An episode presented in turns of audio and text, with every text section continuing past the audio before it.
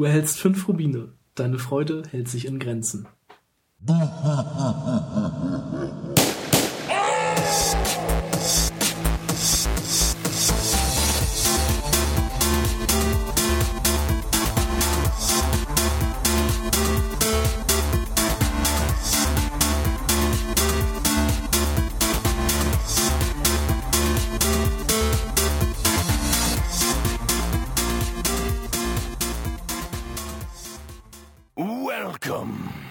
Ja, herzlich willkommen zu einer weiteren Folge vom Play Together Podcast. Heute mal wieder mit einem Game Talk und zwar über das 17. Zelda-Spiel The Legend of Zelda A Link Between Worlds auf dem 3DS erschienen im, ich glaube, November 2013.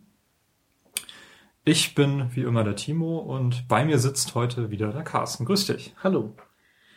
Ja, wir beide haben ja schon mal im Rahmen dieses Podcastes äh, darüber berichtet, dass wir uns äh, extra für dieses Spiel eigentlich ein 2DS zugelegt haben. Genau. Während des Jahresrückblicks-Podcasts. Genau. Ähm, das ist auch bis heute habe ich nur zwei äh, 3DS-Spiele in meiner Sammlung, nämlich eben das Mario, über das ich hier schon ausführlich gesprochen habe. Ähm, habe das strategisch günstig gekauft, äh, um das mit aufs Schiff zu nehmen, weil ich danach äh, sechs Wochen weg war und habe die Zeit da ganz gut genutzt mit diesem Spiel. Du hast es über Weihnachten gespielt oder vor Ich Weihnachten? Weißt du das noch? Ja, direkt. Also als ich es bekommen habe, habe ich es, als ich es als ich's gekauft habe, habe ich es gespielt. Ähm, das also das Wochenende, als ich es gekauft habe. Danach kam ja die PlayStation 4.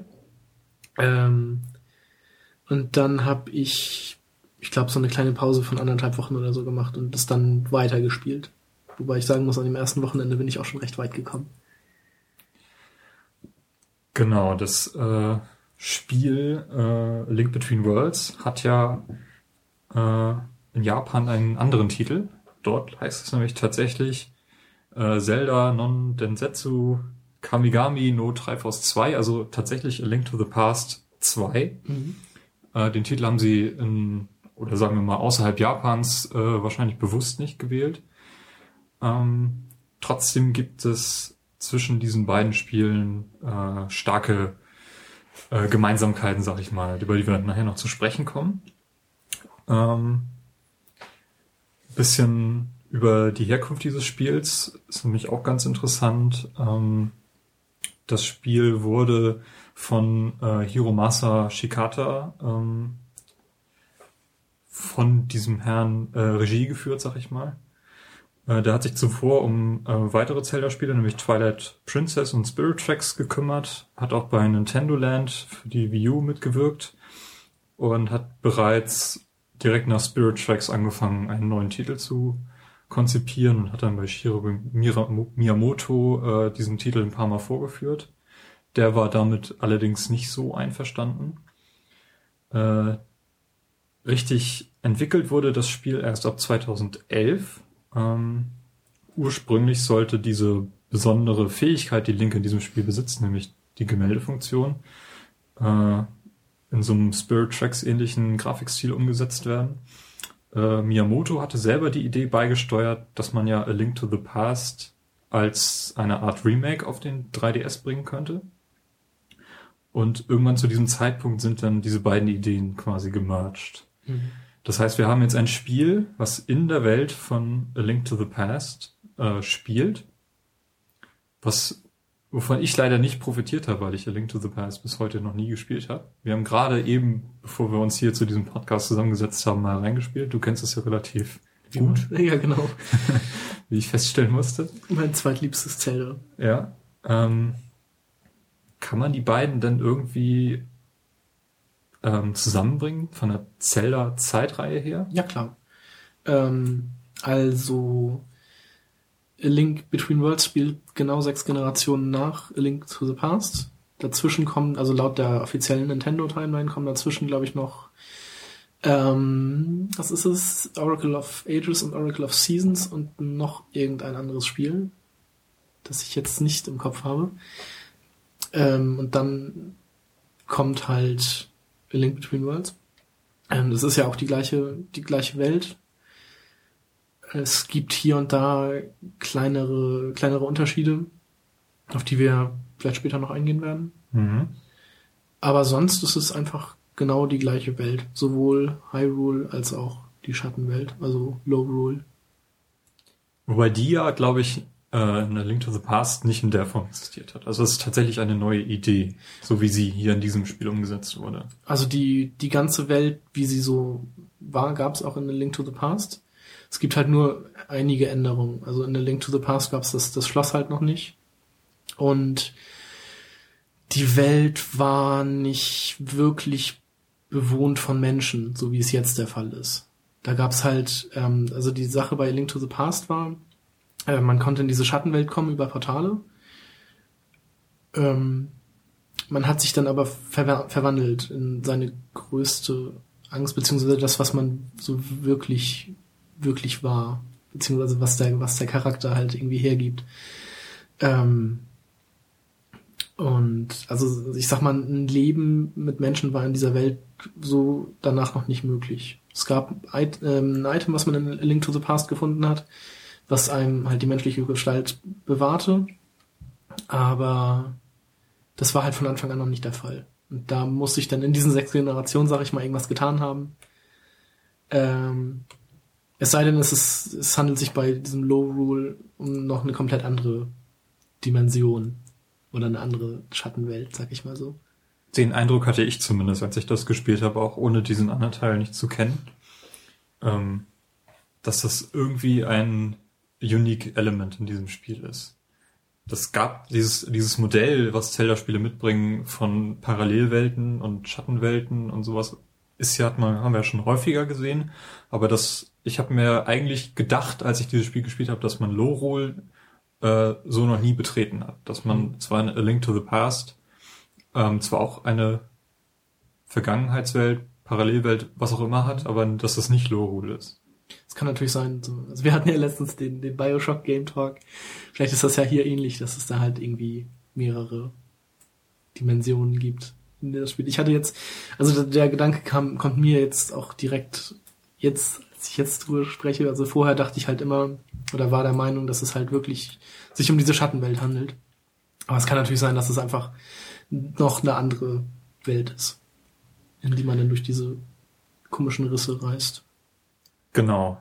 Den Titel von dem Spiel, A Link Between Worlds, finde ich übrigens in vielerlei Hinsicht einfach nur fantastisch. Ja. Also einen besseren Titel kann man, hätte man für so ein Spiel nicht wählen können. Da kommt natürlich zugute, dass der Hauptheld eben Link heißt und dass man damit im Englischen schöne Wortspiele machen kann, ja. die es ja auch bei äh, A Link to the Past auch schon gab. Genau. Da Aber in diesem Fall finde ich diesen Titel sogar noch besser gewählt. Also besser geht's eigentlich nicht mehr. Nimmt halt Bezug auf A Link to the Past und ähm, also eine Verbindung äh, in die Vergangenheit beziehungsweise hier äh, Verbindung zwischen den Welten. Genau. Mir wurde auch, also damals, als ich A Link to the Past gespielt habe, wurde mir auch relativ spät erst bewusst. Also ich habe, ich weiß gar nicht, wann da rausgekommen ist, 92 oder so. Mhm. Da war ich ja auch erst sechs und ähm, mir ist erst später aufgefallen, dass mit äh, Link in Link to the Past halt gar nicht äh, der Hauptheld gemeint ist, sondern halt die Verbindung zu, zu in diese Schattenwelt quasi, also zur, in die Vergangenheit. Ja, in diesem Fall funktioniert der Titel eben noch besser, weil du sowohl eben Link äh, als Übersetzung für Verknüpfung oder Verbindung halt ver verwenden kannst, als auch äh, eben den Helden. Genau. Funktioniert dieser Titel in beide Richtungen. Das finde ich einfach nur äh, hätte man nicht besser machen können. Mhm. Also Kudos an Nintendo dafür. Ähm, das Spiel hat ja relativ gut abgeschnitten in den Reviews, was ja nicht unbedingt viel heißen muss, aber ähm, bei Metacritic steht's meiner Information nach bei 91 Punkten von 100. Ähm, aber lass uns doch mal, bevor wir mit dem Spiel richtig einsteigen, mal ein bisschen durch die Story hüpfen. Genau. An dieser Stelle ich wollte ich, sagen, genau. du hast es schon wieder vergessen. Ich hab's schon wieder fast vergessen. Danke, dass du mich nochmal rettest. Ähm, ja, wir spoilern. Das ist ein Game Talk und wie immer ähm, richtet der sich an euch als Zielgruppe, wenn ihr dieses Spiel schon gespielt habt und äh, mit der Story verknüpft seid. Wobei man hier bei Zelda vielleicht eine kleine Ausnahme machen muss. Eigentlich weiß man ja ungefähr, wie es ausgeht. Obwohl es hier tatsächlich noch ein paar Wendungen gibt. Ja, also ich finde, ja, das, genau. also das Ende sollte man tatsächlich schon selber gespielt haben, bevor man sich das irgendwie anguckt. Weil, also ich fand es sehr, ja, rührend. Ja, äh, wie, wie beginnt denn das Spiel? Also viele Zelda-Spiele beginnen ja klassischerweise damit, dass man irgendwie in einem Bett liegt und durch irgendwas geweckt wird. Genau, so ist es hier auch.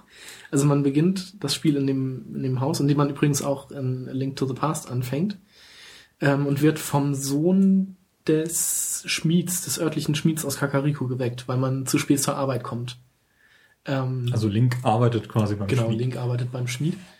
Ähm, ja, der heißt, wie heißt der? Gri? Krieg, genau. Genau.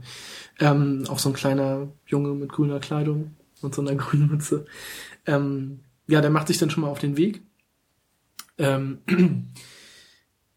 ja, man steht dann auf, hat am Anfang halt auch noch überhaupt keine, also es, es gibt auch am Anfang noch gar keine Bedrohung in der Welt. Also man, es gibt weder, weder Gegner oder sonst was, sondern man kann sich eigentlich noch relativ frei bewegen.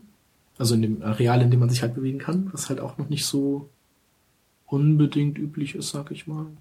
Also das, ja, Man hat Zeit auf jeden Fall, die Welt so ein bisschen für sich zu erkunden, Genau. auch wenn man zwar eigentlich unter Zeitdruck steht, aber das Genau, ist das- in dem das- Fall eigentlich gar nicht so der springende das meine ich Punkt. damit. Mhm. Ähm, also man geht dann zum Schmied ähm, und trifft dann da auch auf den Hauptmann der Wache, der ein Schwert abholen wollte.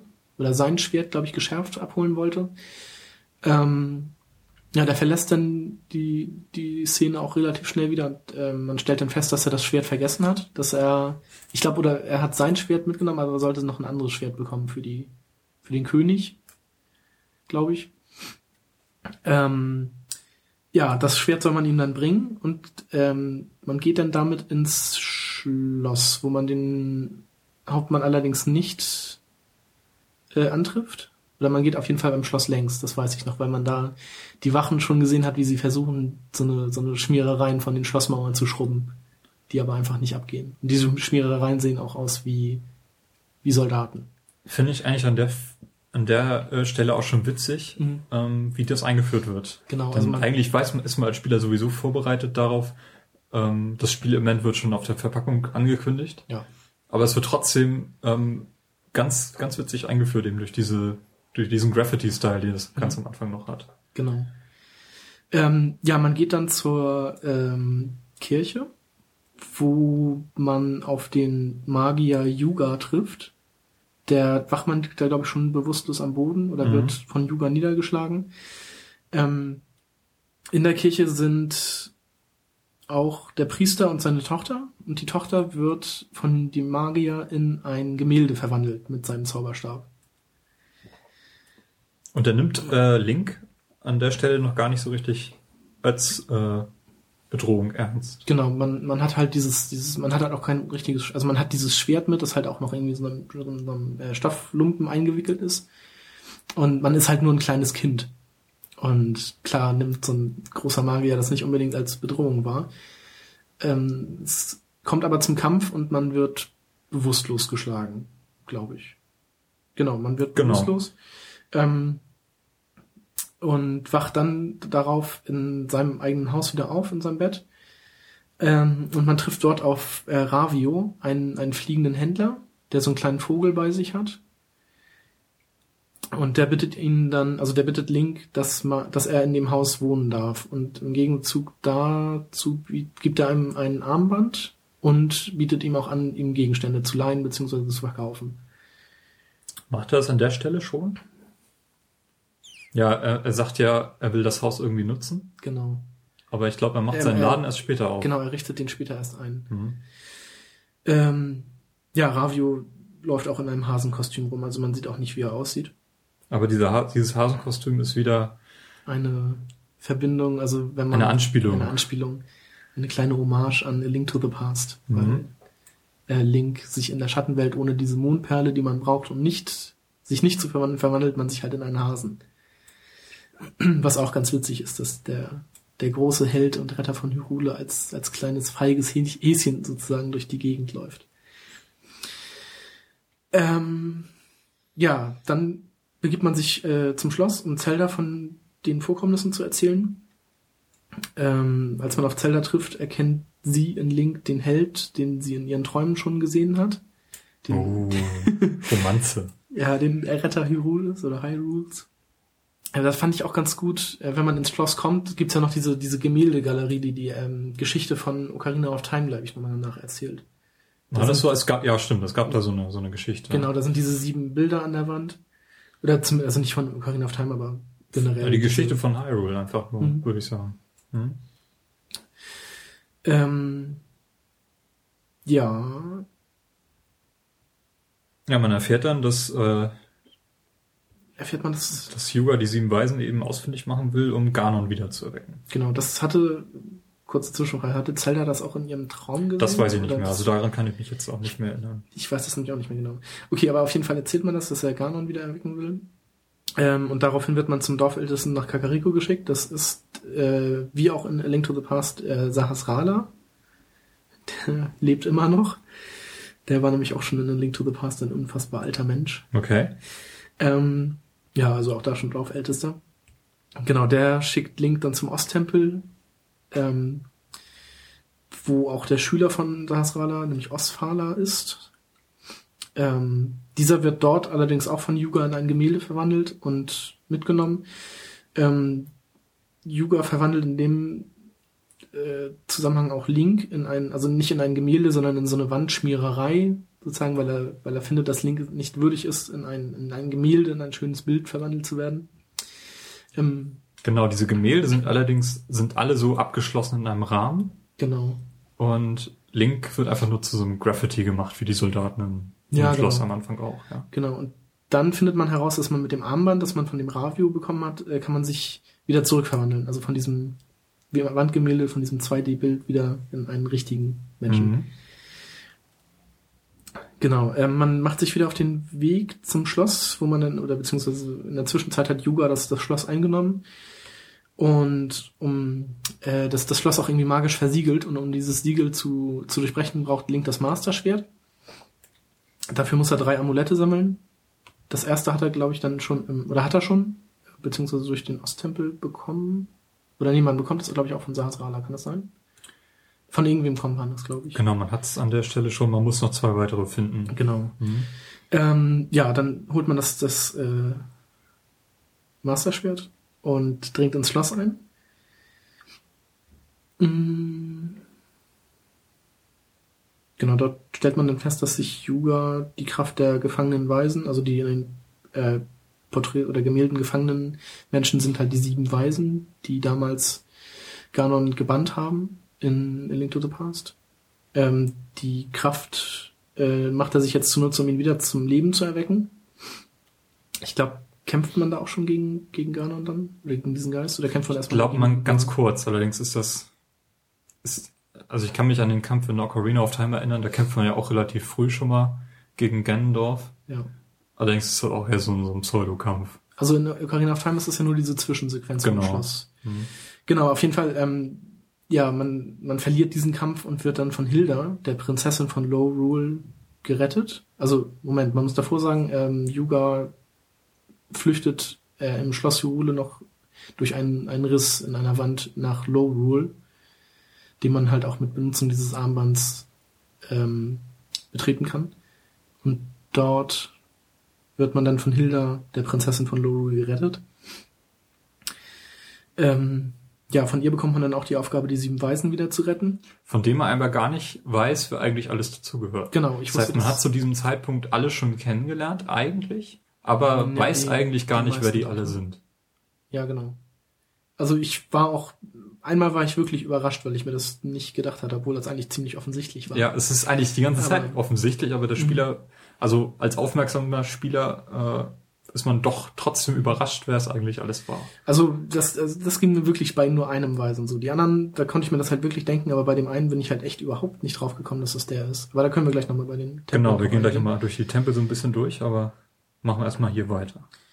Ähm, genau, wenn man das, das geschafft hat, diese sieben Weisen zu retten, macht man sich wieder auf den Weg zum Schloss, wo Hilda einem dann die Geschichte von Lorule erzählt. Und zwar ähm, gab es auch dort ein Triforce, das einem dem Besitzer alle Wünsche erfüllt hat und äh, das wurde allerdings von der Königsfamilie zerstört, da es um dieses Triforce sehr viele Kriege gab, äh, um die Herrschaft des Triforce.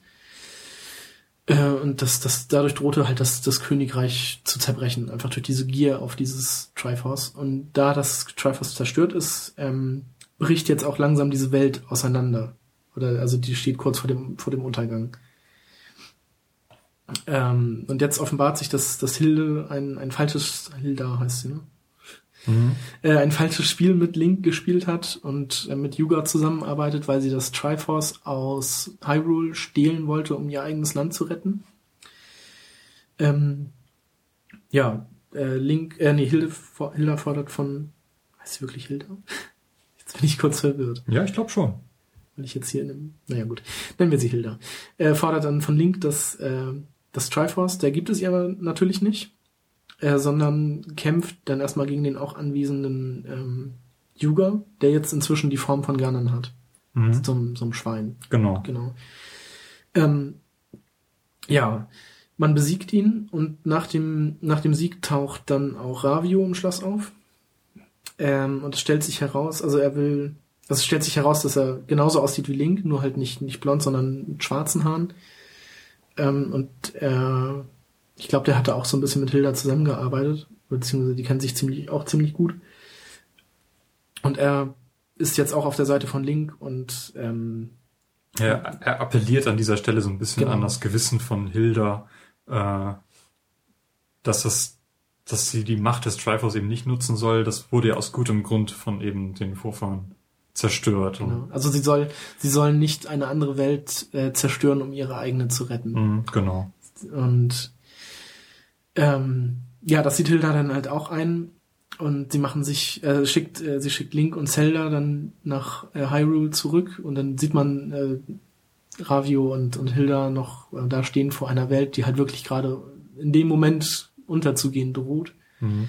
Und ähm, da man ja das äh, Triforce gerettet hat in der beziehungsweise gefunden hat in der in Hyrule und das alle Wünsche erfüllt, wünschen sich äh, gucken sich Zelda und Link kurz an und wünschen sich halt beide, dass ähm, Low Rule auch wieder ein eigenes Triforce bekommt und so, dass das äh, Königreich gerettet wird.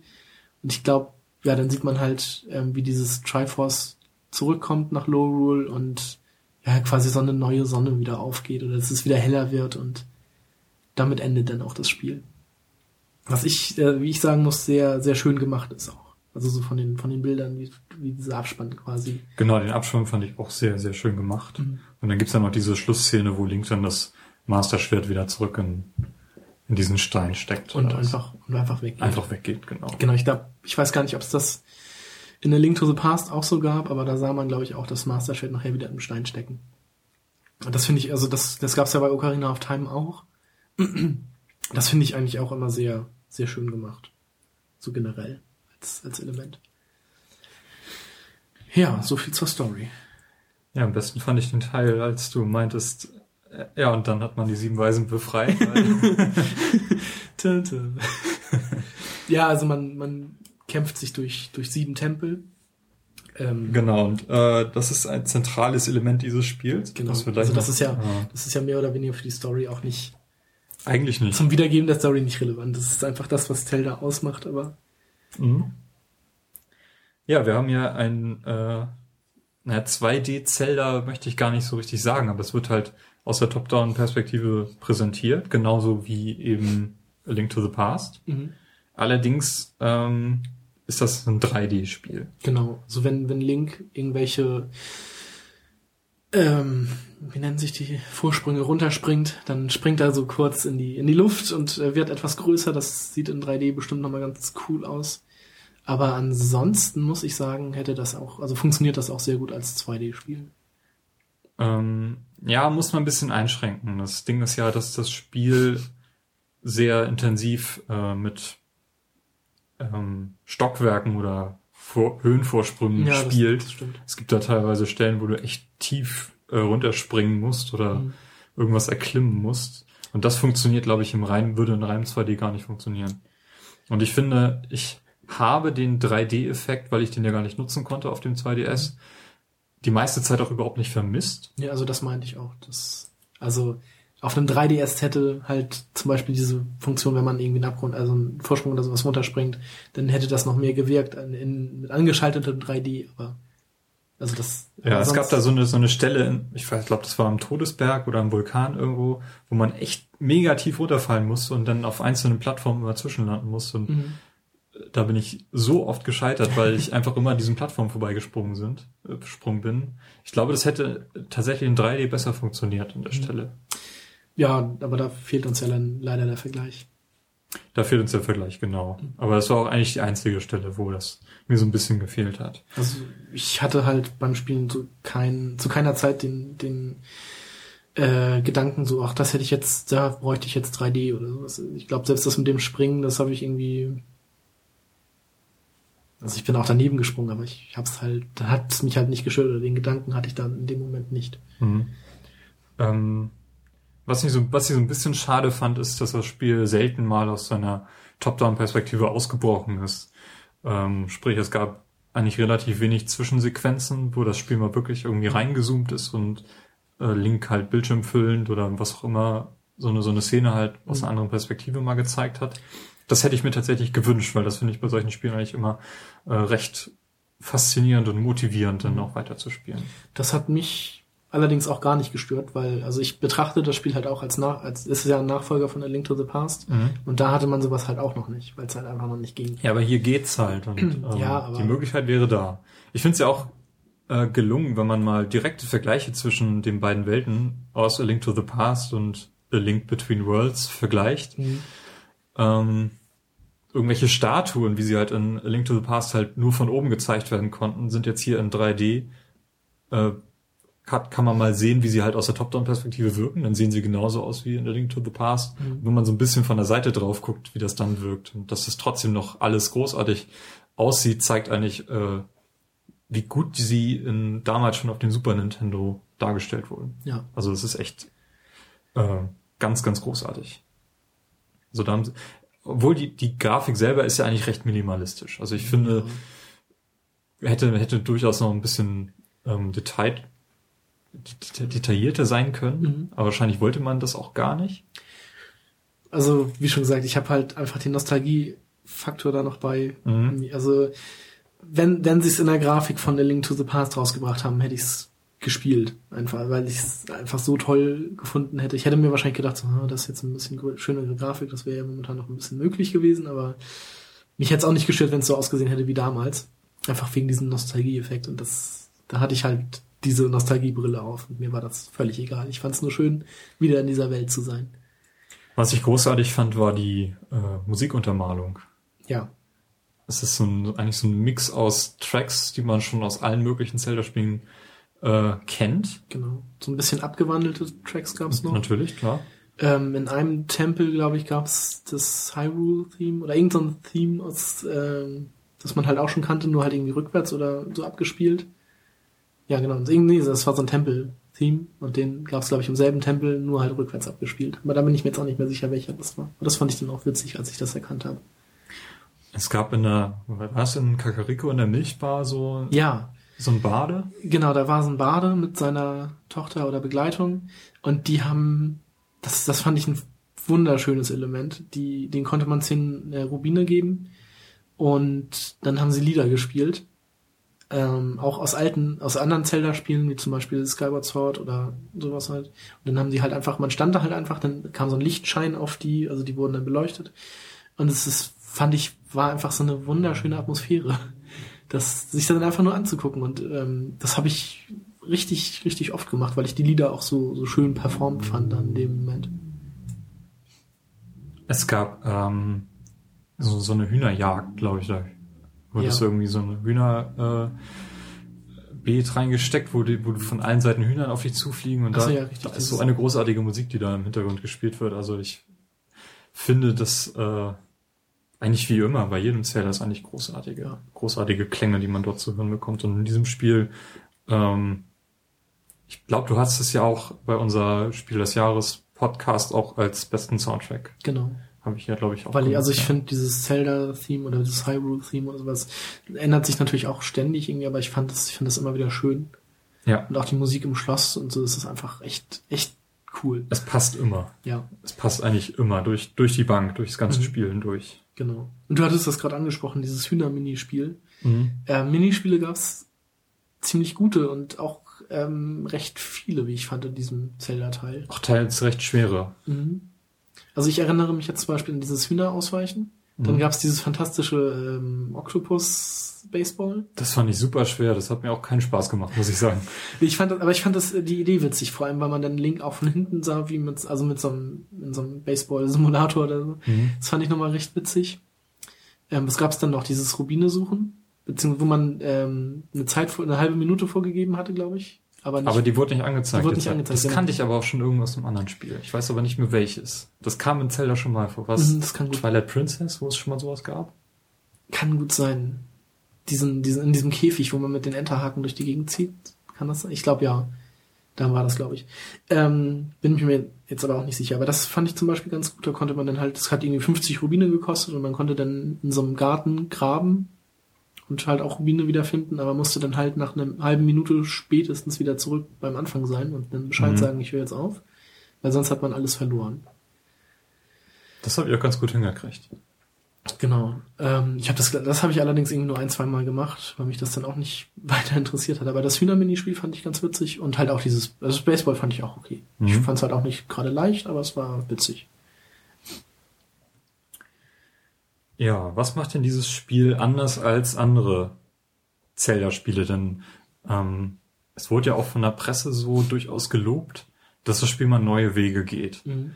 Und ich bin auch, also ich muss auch durchaus zustimmen, dass die Zelda-Formel, wie wir sie in den letzten 10 bis 15 Jahren eigentlich seit Ocarina of Time gesehen haben, dass sie ganz schön gelitten hat Ja. mittlerweile. Also es wurde sehr äh, simplifiziert, möchte ich meinen. Also es wurde immer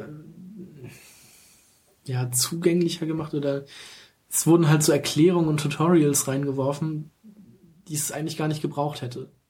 Oder also Wobei ich mich daran gar nicht so störe. Ich störe mich eigentlich eher so an diesen Grundprinzipien, dass äh, Link bis heute nicht sprechen kann.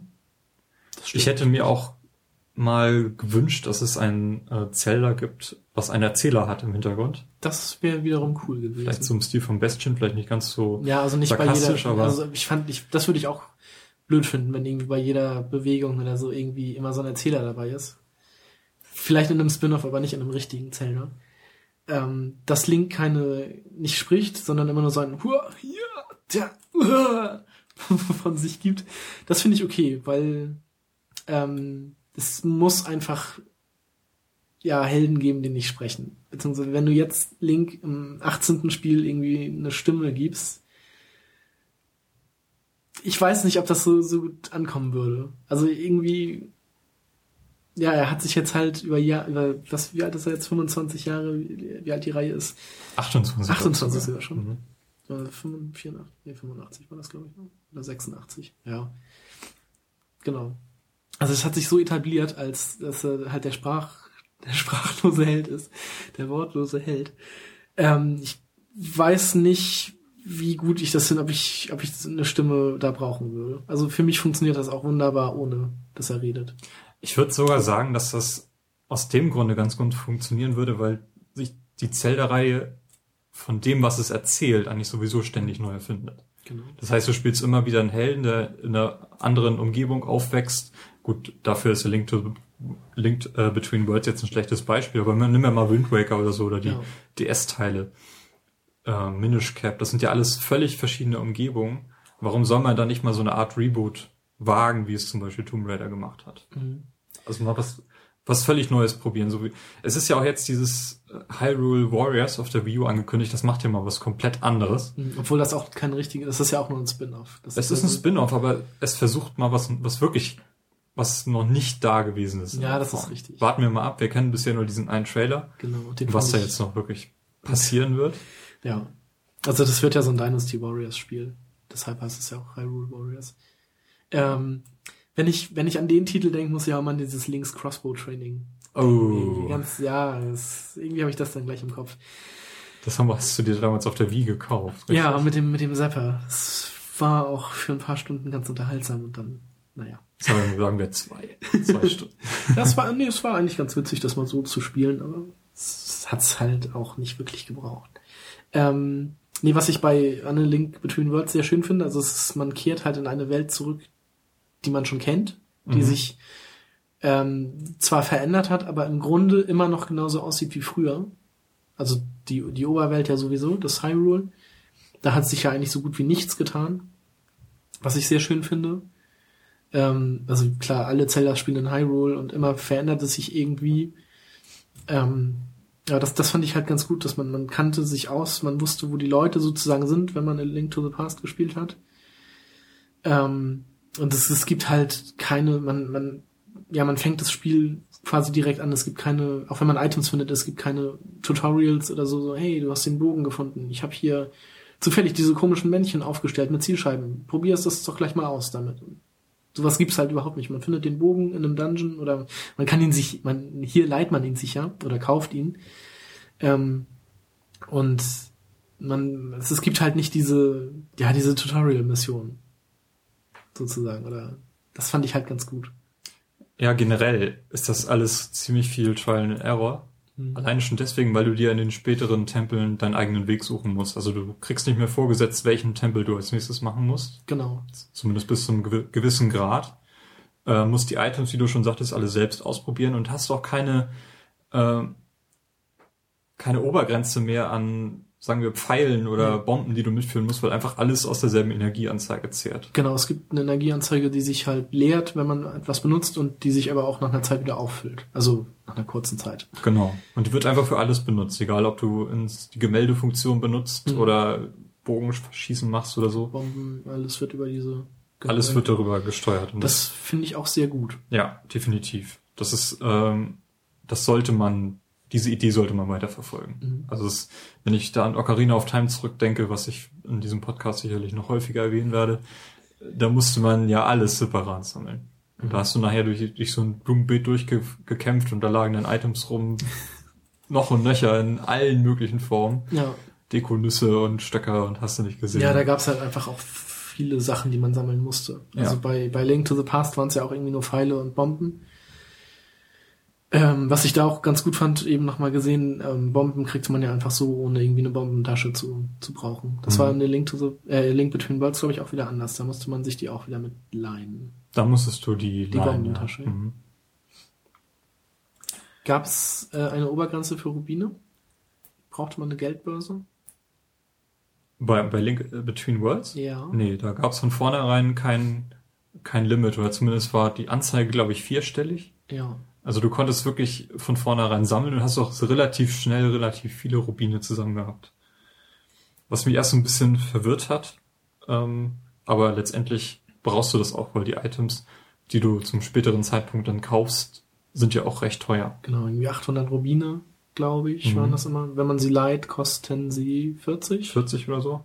Ich glaube, das erste Item kostet nur 10, das ist dieser Bogen. Ja, Den bietet er dir, glaube ich, zum Sonderpreis an, weil er ja dein Haus, also Ravio dein Haus gekapert hat. genau.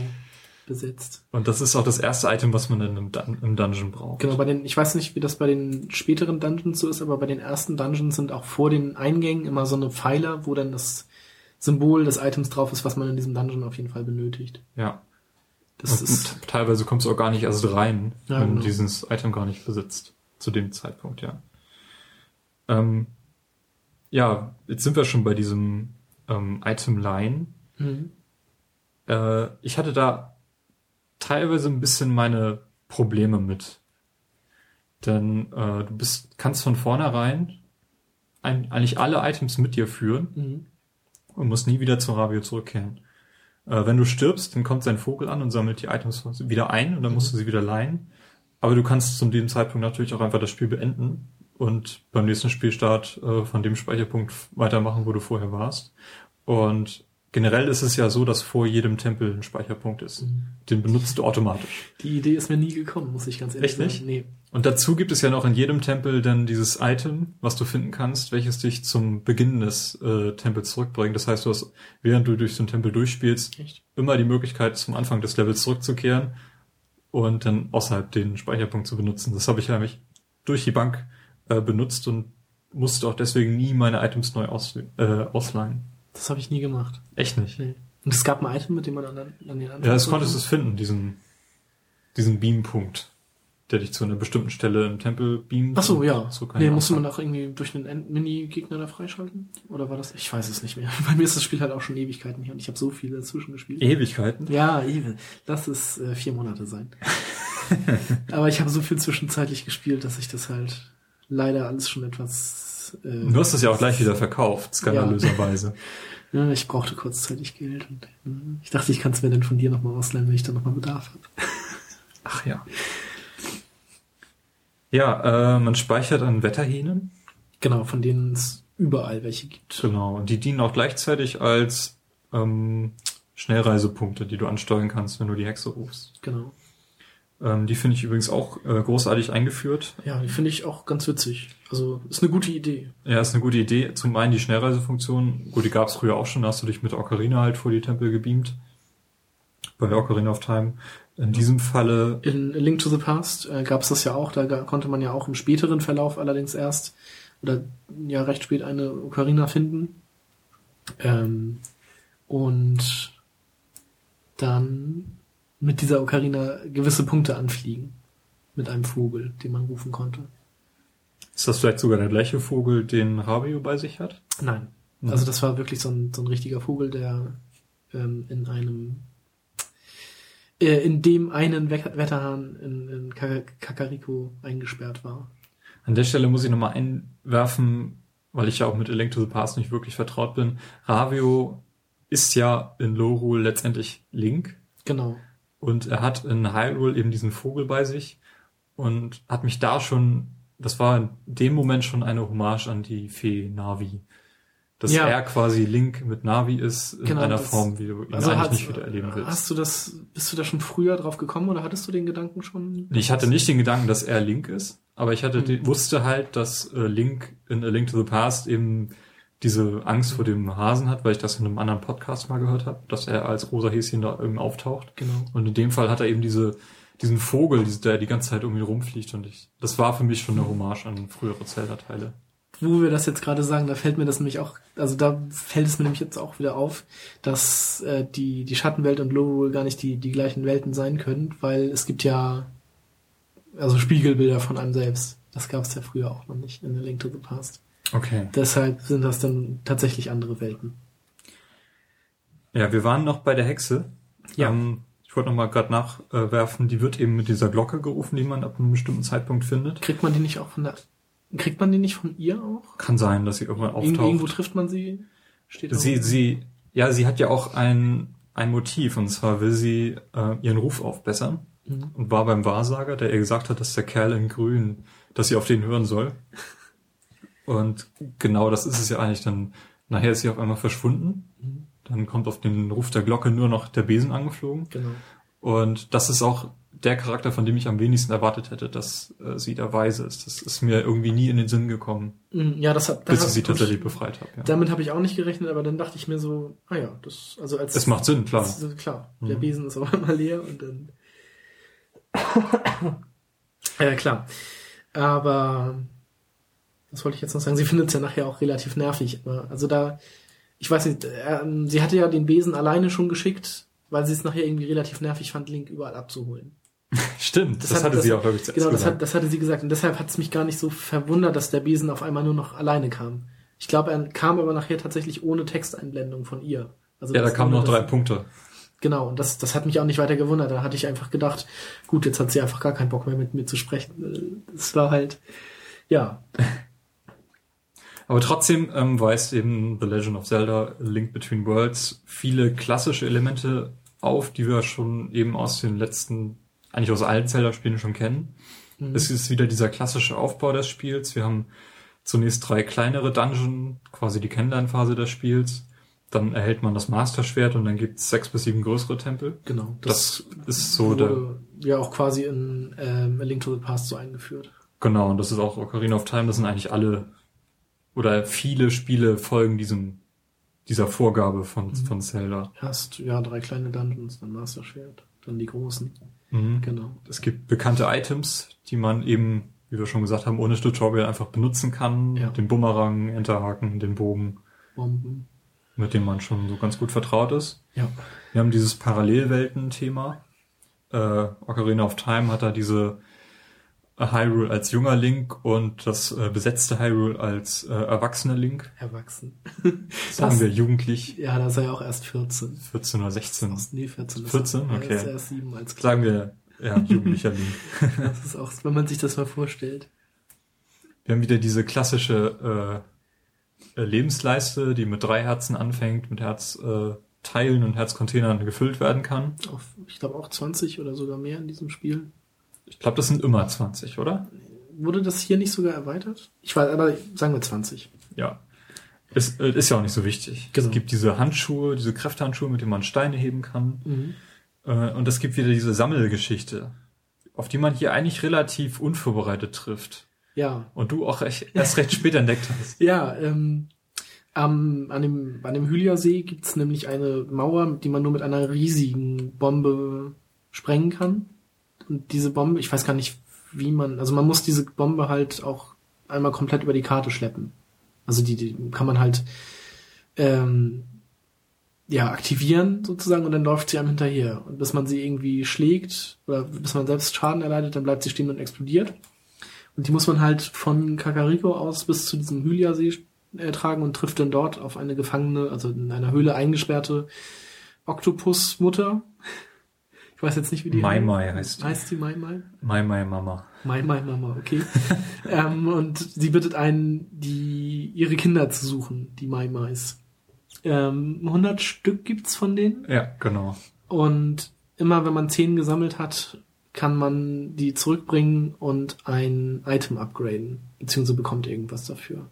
Genau, und das war mir am Anfang nicht klar. Man kann nur die Items upgraden, die man gekauft hat. Und Okay. ich hatte zu dem Zeitpunkt schon ein paar Items gekauft, deswegen dachte ich, es gibt da so, so drei Items, wurden mir in dem Moment halt angezeigt und ich dachte, das sind die einzigen, die ich upgraden kann. Bis ich dann irgendwann gemerkt habe, ja, das geht mit allen, die du gekauft hast. Und ähm, ich habe das auch relativ früh halt genutzt. Zum Beispiel den Sandstab. Den habe ich gleich als erstes geupdatet. Genau, wenn man das macht, dann verschwinden die Sandblöcke nicht mehr. Genau, der einfache Sandstab ist halt so, ähm, die Sandblöcke tauchen auf und verschwinden nach einer Zeit wieder. Und in dem Fall bleiben die einfach permanent stehen. Und das ist, wenn du den Wüstentempel machst, gerade beim Endboss, ist das super Erleichterung in dem Moment. Ja, ich habe äh, diese Mai Mai Mutter, ich glaube, gefunden, bevor ich den letzten Tempel gemacht habe. Mhm. Ich, also ich weiß jetzt nicht, ob jetzt, ich glaube, es war vor dem Eistempel, also mein, mein vorletzter Tempel in dem Fall, glaube ich. Ähm, und habe dann aber auch nicht so die Zeit darin investiert. Diese, ich glaube, ich habe nur den Bogen auf den Bogen oder den Enterhaken. Selbst da bin ich mir nicht mehr sicher, was ich aufge, aufgelevelt habe. Ähm, es hatte für mich zu dem Zeitpunkt halt auch überhaupt keine Relevanz mehr, weil ich halt durch das Spiel schon fast durch war.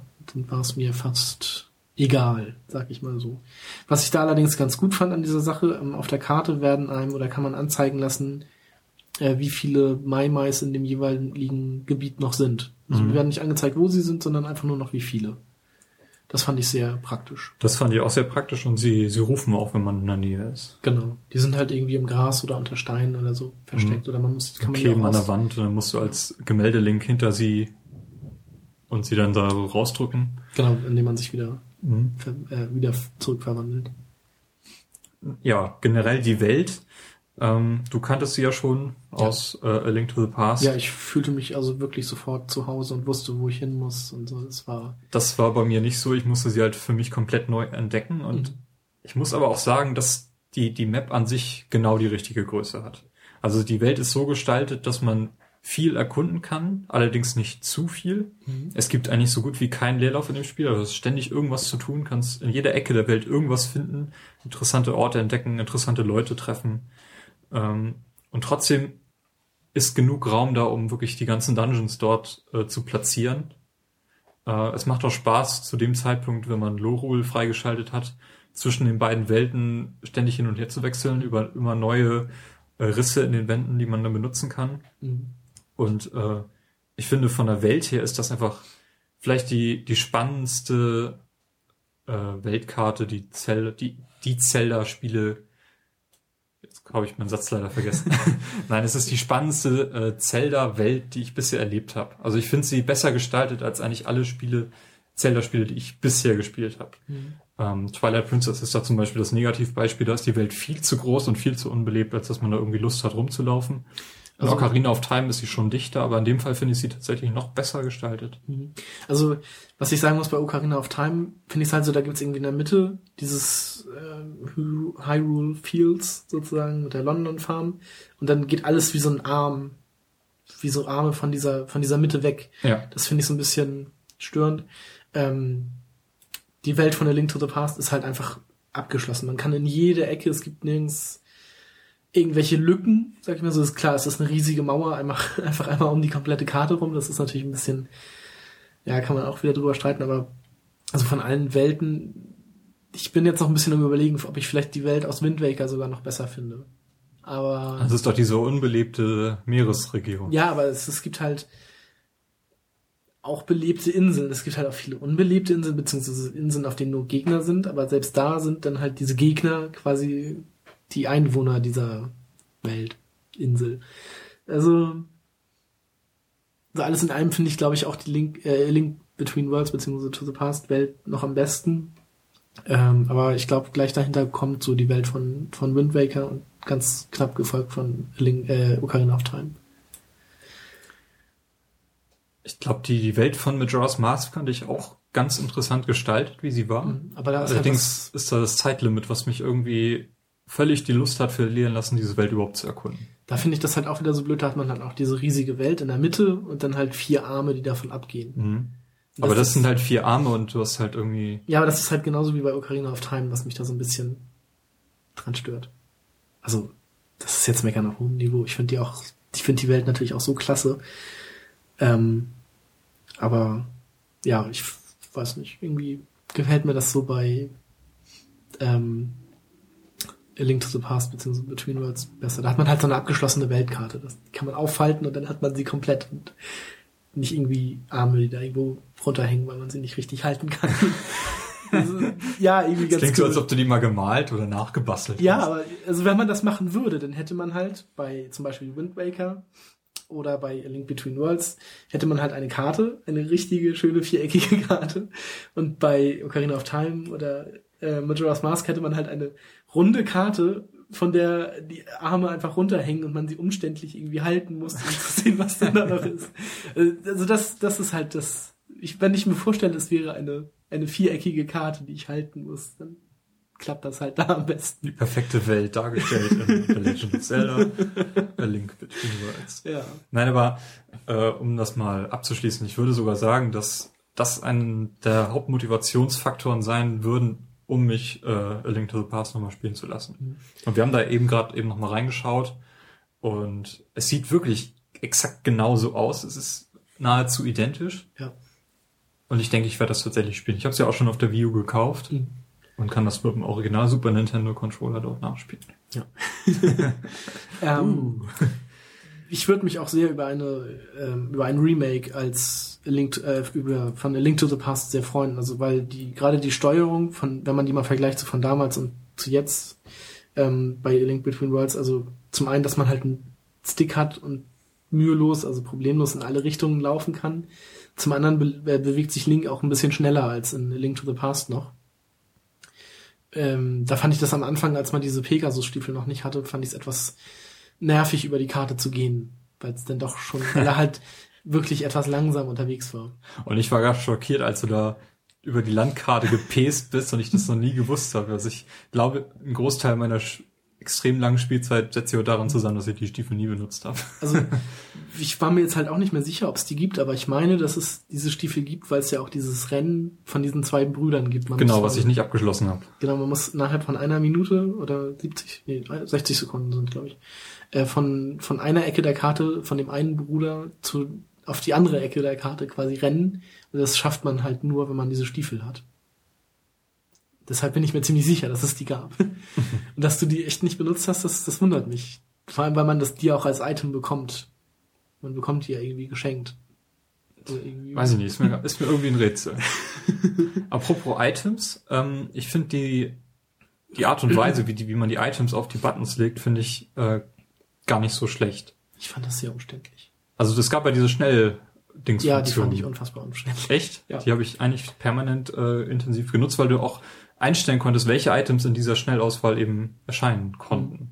Ich finde, das haben sie definitiv gu- gut umgesetzt. Es wurde allerdings relativ spät im Spiel erst wirklich richtig gezeigt, wie das eigentlich funktioniert. Und ich fand das halt, ich bin halt immer ins Menü gegangen, habe den, den Gegenstand dann mit Drag und Drop äh, wieder auf die Tasten gezogen. Diese, diese Schnellauswahl, die fand ich echt klar, wenn man damit. Da brauchtest du halt nicht den Stylus oder musst du nicht mit dem Finger auf diesen blöden Touchscreen da rumtatschen. War das nicht so, dass man das gerade da brauchte? Also hauptsächlich da auch brauchte? Ja, du konntest einfach durchschalten durch diese Reihe, die an der, an der Seite halt immer hoch und runter schalten konnte. Aber das musste man doch auch mit dem Finger machen. Oder konntest konnte du, man, ja. Konnte man Aber ich finde, wenn man das aus dem Menü macht, dann habe ich immer den Stylus benutzt und das ähm, hat doch echt viel Zeit gefressen. Ja, aber ich fand's halt.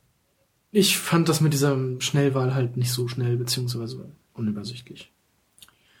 Gut, ähm, noch etwas. Der DS, das ist mir auch dann erst klar geworden, bietet globale Spielmünzen, die du dir verdienst, wenn du den DS mit dir rumträgst im Standby-Modus Mhm. und äh, dessen Schrittzähler dann für dich Münzen sammelt.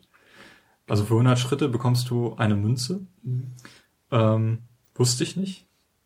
Ist mir dann erst auf, ich, ich trage den DS nicht mit mir rum. Ich Mhm. lass, hab auf dem Schiff den halt in meiner Kabine liegen lassen und irgendwann war ich an einem Punkt, ich konnte halt auch nicht online gehen und irgendwas nachschlagen, wo ich wirklich nicht weiterkam oder wo mir irgendwas unklar war.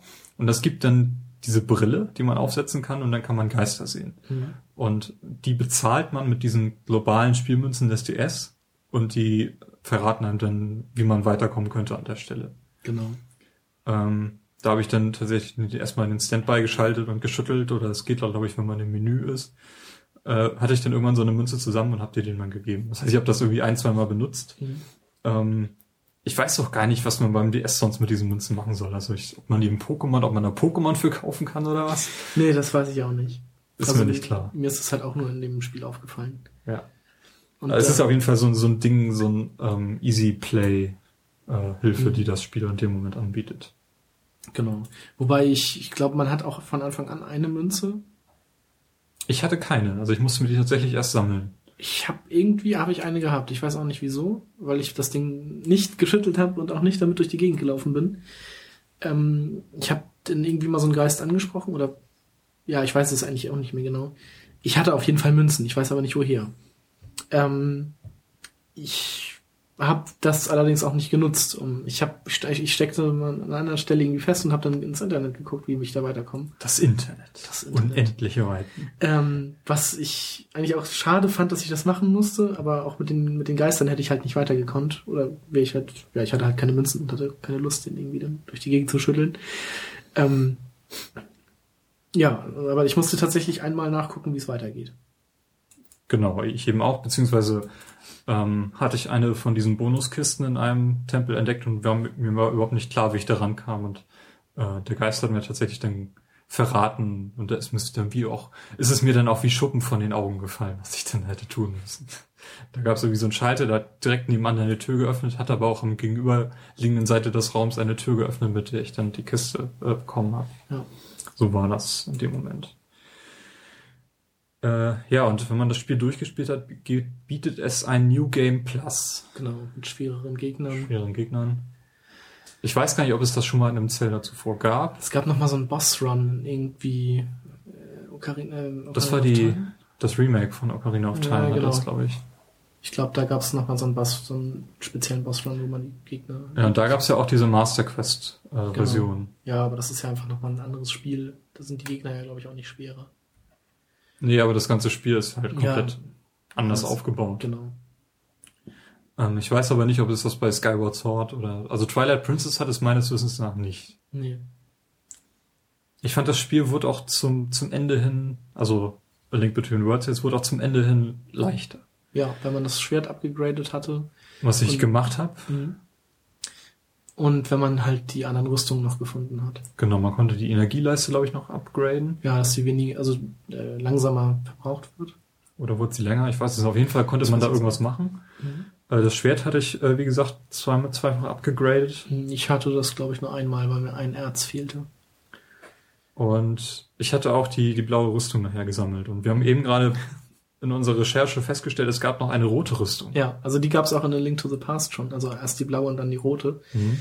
Ähm, die rote gibt's im letzten Schloss. oder im letzten Tempel und da bin ich aber auch einfach, dran vorbeigelaufen, weil ich sie nicht gefunden habe. Mir war nicht bewusst, dass, es die überhaupt, dass die überhaupt existierte, sonst hätte ich die wahrscheinlich auch noch mitgenommen. Aber auch so fand ich das Spiel eigentlich relativ leicht äh, zum Ende hin, weil man einfach overpowered war irgendwie. Ja. Ja, Carsten, dann lass uns doch mal so ein bisschen durch die einzelnen Tempel durchgehen, Genau. so im Schnelldurchlauf. Ähm, bin auch gespannt, in welcher Reihenfolge du die erlebt hast. Ja. Weil ich glaube, ich habe mir da teilweise echt ein paar Umstände gemacht und habe einen Tempel äh, gespielt, den ich erst hätte später spielen sollen. Das fand ich halt auch, wenn man, wenn man äh, das Spiel beendet hat oder ins Hauptmenü zurück, äh, zurückgegangen ist, beziehungsweise sich angeguckt hat, wie der Fortschritt ist mit den Gemälden, die wurden ja auch nicht so aufgereiht, wie man sie halt gefunden hat, sondern wie man sie, wie das Spiel vorsieht, sie zu finden, sag ich mal so. Und ich hatte dann, glaube ich, auch das dritte Gemälde oder das vierte als erstes. Und das hat sich dann irgendwie alles nach, nacheinander so kreuz und quer zusammengebastelt. Ja, fand ich, fand ich auch gar nicht so schlecht gemacht. Generell das Hauptmenü äh, hat ja immer Szenen aus dem Tempel gezeigt, den man zuletzt gespeichert hat. Genau, da wo man gerade ist. Also sonst Ja. lief halt immer so die Oberwelt von Hyrule durch die, durch das Bild, was ich auch ganz schön fand.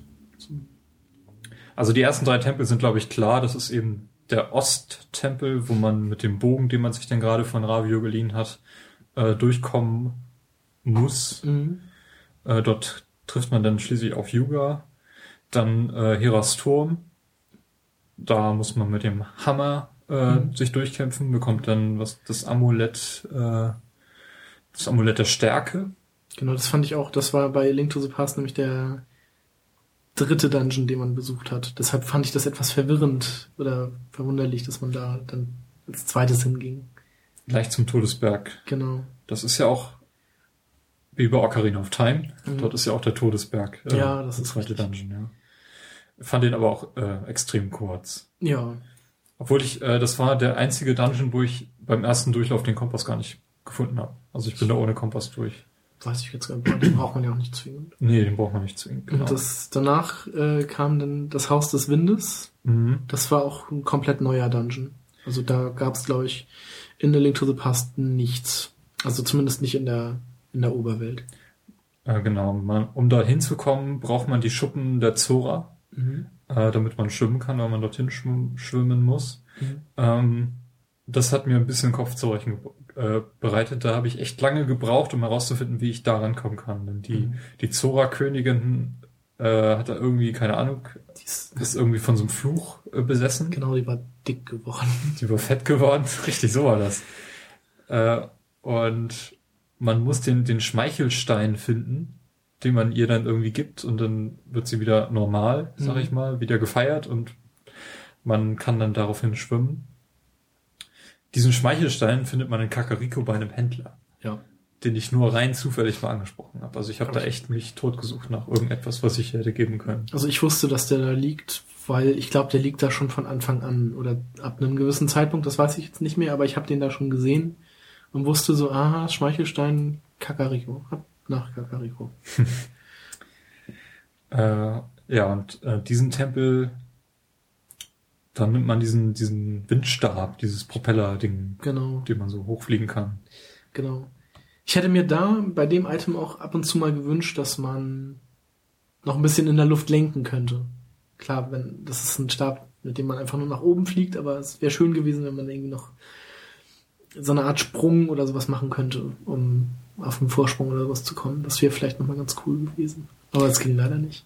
Aber ich fand das Item generell äh, ziemlich brauchbar. Das habe ich Ja. relativ häufig verwendet. Mhm. War auch ganz hilfreich, um irgendwie Gegner zu betäuben. Oder irgendwelche Mhm. Blätter hochzuwirbeln, die auf dem Boden lagen oder was auch immer das war. Mhm. Konnte ich nicht so ganz deuten. Genau. Ähm, habe ich gemocht. Ich wusste aber nicht, ob das jetzt irgendwie ein neues Item war oder ob das früher schon mal in der Form in irgendeinem Zelda-Spiel vorgekommen ist. Gab in Wind Waker, glaube ich, ein Wind-Item. Glaube ich. Oder es gab einfach nur einen Palast, in dem es auch verdammt viel Wind gab. Da bin ich mir jetzt leider nicht mehr sicher. Also es würde, Ah, nee, Moment. Der Bumerang in Wind Waker hat, glaube ich, so ein, oder war das Twilight Princess? In Twilight, in Twilight Princess war das doch. ja, Da hat der Bumerang, glaube ich, so ein, So ein Tornado, So ein Tornado mitgeführt. Wirbelsturm oder was? Wenn man den Ja. aufgeladen hat oder so, oder von, von alleine. Das weiß ich jetzt nicht mehr, aber irgendwie war da sowas. In Twilight Princess. Also von der Optik her würde das Spiel super in Minish Cap reinpassen. Minish Cap habe ich, hab ich allerdings nicht zu Ende gespielt. Nee, das, hab, das, das fand ich auch schwer, muss ich sagen. Also das habe ich auch, da war man ja nachher, konnte man sich verkleinern und dann war ich irgendwie wieder im Dorf in Kakariko und ich glaube, das ist da auch Kakariko. Ähm, nee, ach, ist ja egal. Ähm, aber kam dann nicht weiter, weil ich nicht wusste, was ich tun muss. Das, das Spiel hat, das hat einem wirklich wenig erklärt. Was natürlich einerseits gut ist, aber da fand, kam ich halt einfach nicht weiter. Genau, wenn wir, jetzt sind wir durch die drei Tempel durch. Halt. Ja. Gab's, gab's in Minish Cap nicht diese, diese Vase, die Wind gemacht hat? Mit der man sich über die Blätter bewegt hat? Ich glaube, da gab's Das sowas. ist zu lange her. Ich habe das irgendwann mal auf dem Emulator gespielt, Mhm. aber nie durchgespielt und ich kann mich auch an nicht viel erinnern, außer an Ich die glaube, da gab's, oder entweder gab's da die Vase oder in irgendeinem Gameboy-Spiel gab's mal eine Windvase. Okay. So. Na gut, nach den drei Tempeln äh, hält man das Master-Schwert und die Fähigkeit, ab sofort Items bei Ravio zu kaufen. Ja. Äh, ein Item fehlt dort allerdings, das hat jemand anders ausgeliehen. Ähm, das wird äh, später gebraucht, um mit in einen Tempel hineinzukommen. Das ist nämlich der Sandstab. Mhm. Deswegen äh, kann man den nicht zu, zuerst spielen. Mit welchem Tempel hast du denn eigentlich angefangen? Ich habe mit dem Sumpfpalast oder dem Sumpftempel angefangen. Den habe ich als fünftes, als sechstes gespielt, also relativ spät erst. Ich meine, dass das nämlich der eigentlich vorgesehene dritte oder vierte Tempel ist. Das war für mich so, den hatte ich schon, also in den, äh, in diesen Schattentempel kam ich glaube ich nicht rein oder wollte auch noch gar nicht rein, sondern das war einfach das, was am nächsten war. Und bin dann da einfach, einfach reingegangen. Was brauchte man da? Wo haben wir den dann? Sumpftempel. Das war dann mit diesem Pfropfen Ja, genau, am Eingang, den man wegsprengen muss, mit dieser Wanderbombe. genau. Das hatte ich zu dem Zeitpunkt mal versucht, aber hab die irgendwie fünf, sechs Mal dahin geschleppt und bin jedes Mal gescheitert und habe ich gedacht, jetzt mache ich jetzt mal was anderes. Ja. Und deswegen habe ich mir den tatsächlich erst bis zum Schluss aufgehoben. Ich, äh, man kann nämlich, wenn man die Bombe, die Bomben kauft und die aufrüstet, sind die auch so groß wie diese Wanderbombe. Mhm. Aber man kann mit dieser Riesenbombe den Sumpfeingang nicht wegsprengen. Was mich ein bisschen verwirrt hat, weil die wirklich exakt identisch gleich groß sind. Musste man, nee, warte mal, wie kann, wie kann man denn auf diese Superbomben? Hat man die einfach, also nein, also Na, du- diese, Du leistest dir die Bomben oder kaufst die Bomben und äh, sammelst dann 10 Maimais und kannst es dann updaten. konnte man nur damit den Sumpftempel betreten? Nein, es ging halt nicht. Ich sagte, man konnte den Sumpftempel nur mit der Wanderbombe betreten. Ach so. Aber mit Ja, den aufgerüsteten ja, ja. Bomben, die identisch groß waren, ging's Okay, nicht. da, ja gut, das, Das habe ich tatsächlich versucht. okay, ich war gerade verwirrt. Das ist so ein, irgendwie so ein kleines Logikloch an Mhm. der Stelle. Genau. Was du, das eigentliche Item, was man dort braucht, ist nämlich der, Enterhaken. richtig, Ähm, ähm, ja, dort äh, sind wir wieder bei der Zora-Königin, die Weise im Sumpftempel. mhm. Und dort findet man auch, oder kann man auch ziemlich gut versteckt finden, die blaue Rüstung. Mhm. Genau, die habe ich da auch gesammelt. Die, also die habe ich tatsächlich auch gefunden. Also gleich am Anfang, Mhm. in deinem Fall. Interessant. Oder? Ich bin mir gerade nicht sicher, aber ich meine, dass das mein erster Tempel war. Hast du jedenfalls so eingetragen. Ja. Ich wüsste nicht, welchen ich sonst gemacht habe. Also bei mir war es der erste, äh, der Tempel der Dunkelheit. Oder ich bin sonst, also, also das würde mir, also als nächstes würde mir sonst nur der Tempel äh, der Skelettwald anfallen, aber ich. ja, bei mir war es äh, der Tempel Naja. der Dunkelheit, den ich zuerst. Also ich wollte eigentlich erst in Kakariko Mhm. äh, dieses Liederrätsel lösen. Das, Das wäre ein Tempel gewesen. ja, genau. Das wäre das Liebesversteck. Ähm, das habe ich auch erst später gemacht. Weil ich das irgendwie nicht so ganz geblickt hatte oder dachte, das ist zu einfach. Und ich mache jetzt noch was anderes. ich weiß gar nicht mehr, wie man auf das Liederrätsel kam. Oder auf die Lösung. Das Also- von irgendeinem. Das waren irgendwie drei Fragen, die dir gestellt wurden, die du nacheinander beantworten musstest. Genau. Und du konntest dir die Antworten entweder konntest entweder Trial and Error Mhm. machen oder du hast ähm, Leute gefragt. Genau. ja, die haben dir das tatsächlich erzählt. Ich glaube, in, der, in Ja. dieser Milchbar-Verschnitt in Lowhol sind ist einer, der dir irgendwie Ja. einen Teil erzählt. Die Genau. anderen weiß ich nicht mehr. Ja, genau. Ähm, nee, Tempel der Dunkelheit, das ist ähm, dieses Schleichrätsel, was auch in so gut wie jedem Zelda einmal vorkommt. Mhm. Dass du dich an Wachen vorbeischleichen musst, hier ganz gut Genau. mit dem Galerie-Link, sag ich jetzt mal. Der Galerie-Link. mit dem du dich ähm, an ähm, so Efeu-Wänden vorbeischleichen kannst. Das ist ganz witzig gemacht. Mhm. Das war aber auch nur, um in den Tempel reinzukommen. Genau, das war nur, um da reinzukommen. Das wichtigste Item dort sind Bomben. Äh, die braucht man, glaube ich, auch gar nicht äh, als Item, weil dort auch ständig Bombenpflanzen Mhm. auftauchen, die man halt alternativ benutzen kann. Genau. Und der, der Endboss, den fand ich sehr witzig. Das ist so ein äh, Saurier, der mit Rubin, einen Rubinpanzer hat, die man eben absprengen kann und die auch direkt einsammeln kann. Genau, und den gleichen Endgegner gab es auch in genau dem Tempel in A Link to the Past. Der, wird er denn genauso besiegt dort, dass Den- er zum Schluss das Licht ausmacht und man das erst wieder anschalten muss? Nein, also in dem, in A Link to the Past ist äh, in dem Raum hinter ihm quasi so eine ganz, sind ganz viele Stacheln, in die man nicht äh, ausweichen kann. Der schlägt dann auch immer mit dem Schwanz um sich, aber da in dem Raum selber sind keine, keine Lichtquellen, die er auslöschen kann. Man muss ihm da die Maske abschlagen, beziehungsweise mit Bomben absprengen äh, und dann einen, äh, den Schwachpunkt auf seiner Stirn mehrmals treffen. Okay. Ja, äh, der Weise, den man hier befreit, ist Gri, Genau. Da bin ich auch, der Sohn vom Schmied. Genau. da bin ich auch ums Verrecken nicht drauf gekommen, dass der da warten könnte. Also da, das Ich war wirklich die absolut, also man, man kriegt mit, dass der verschwunden ist und also die Eltern suchen nach ihm und bitten einen halt auch nach Krieg zu suchen. Aber ich dachte, den, den findet man halt im Verlauf der Story irgendwo. Keine Ahnung. Hat sich ist in eine Grube gefallen und man muss den da retten. Aber ich hätte ums Verrecken nicht wäre ich auf die Idee gekommen, dass das ein Weiser ist. Also absolut nicht. Stark. Nee, ist mir eigentlich auch nicht in den Sinn gekommen, aber es macht in dem Moment Sinn. Und das macht in dem Moment auch sehr viel Sinn, dass das der erste ist, den ich finde, weil das auch die erste Person ist, auf die man im Spiel trifft. Ja. Und das hat in dem Moment für mich sehr viel Sinn gemacht und äh, fand ich gut, diese Wahl. Habe ich den Tempel richtig ausgesucht. Mhm. Ja, ähm, als optionalen Gegenstand kann man in diesem Tempel Mastererz finden, Mhm. Man braucht immer zweimal Mastererz, um das äh, um das Schwert abzugraden. genau. Äh, drei findet man in den Tempeln und einen findet man, ich glaube, im Wald äh, irgendwo versteckt oder als Belohnung für irgendwas. im Wald tatsächlich. Also auf jeden Fall nicht in einem, außerhalb eines Tempels so. Ja, ja, genau. Ja. Ich, ich war mir jetzt auch nicht sicher, ob man ihn wirklich in der Mine nachher findet oder. Ich hatte nämlich auch das Schwert nicht komplett aufgelevelt. So, du bist nach dem Sumpfpalast in den Skelettwald gegangen. Genau.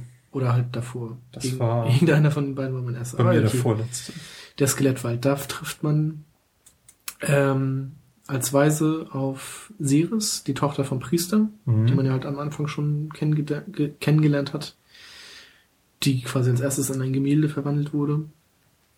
Ähm, Ich fand den Tempel relativ nervig, weil das so ein, weil ständig über einem so eine Hand schwebte, Mhm. die nach einer gewissen Zeit immer runtergepatscht ist. Ähm, war ein gutes Spielelement, aber das zog sich halt durch den gesamten Tempel in der Form und das fand ich dann doch ein bisschen nervig. ja, aber, also ich kannte das jetzt auch schon aus, also der Tempel ist halt auch mit diesen verschiedenen Eingängen und so, war es nämlich auch in A Link to the Past genauso, Okay. dass man sich da halt ähm, erst durchkämpfen musste, Diese Hand kennt man ja auch schon aus Ocarina of Time. beziehungsweise Ähm, auch aus A Link to the Past. Okay. Da, da war das halt auch als Element, also in Ocarina of Time war sie ja, nee, Moment, die tauchte Da fand einem- im- an einer Stelle war sie schon in diesem Raum und tanzte da rum. Genau, sie war aber halt nur begrenzt auf bestimmte Räume. Ich glaube, auf ein oder zwei Räume, Ja. vielleicht noch am Ende bei diesem Mhm. Abschluss, ähm, kam sie auch nochmal vor. Genau. Also in, in einem Raum stand so eine Hand und war als Gegner da, was ich recht nervig fan- fand, weil sie sich, wenn man sie besiegt hat, in drei Hände aufteilte, die alle wieder groß werden können und sich jeweils wieder in drei Hände aufteilen können. Ähm, und in ja, zwei, drei Räumen gab es dann halt die Hand so als, als Schatten von der, von der Decke, Mhm. die dann einfach kam und einen gegriffen hat, beziehungsweise wenn man ihr nicht ausgewichen ist. Ja. Nee, und äh, am Ende kämpfen hier auch wieder gegen eine riesige Hand. Mit einem Auge in der Mitte. So ähnlich wie dieser, ich, ich glaube, er hieß King Bongo Bongo oder so in Ocarina of Time, da kannte man sowas ja auch schon. Und geheimes Item ist wieder Master Erz. Mhm, genau. Was war, Mein zweiter Tempel, genau. das war der Eispalast. Mhm. Äh, da muss man eben wieder durchs Gebirge hin. Das Ähm, Gebirge. Ja, durch Ja. diese Eisversion von diesem Gebirge. Das ist ja eine Lorul äh, Mhm. zugefroren irgendwie so.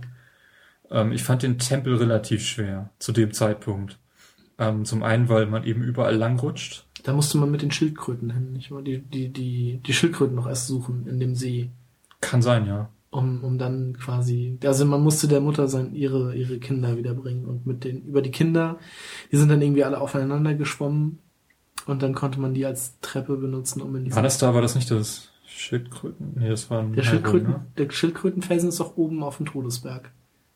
War das so?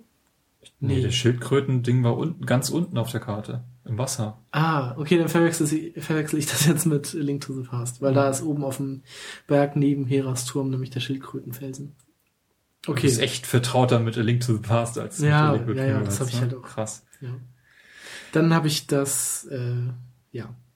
Nee, aber im Eispalast, wie gesagt, fand ich relativ schwer, weil man zum einen ständig rutscht und zum anderen, weil die, die Gegner relativ viel Energie abziehen. Also ich hatte zu dem Zeitpunkt neun Herzen Mhm. und ich glaube, ein Gegner hatte ich getroffen und sofort drei Herzen abgezogen. Also da bin ich tatsächlich ein paar Mal äh, auch gestorben und habe dann den Tempel neu gestartet.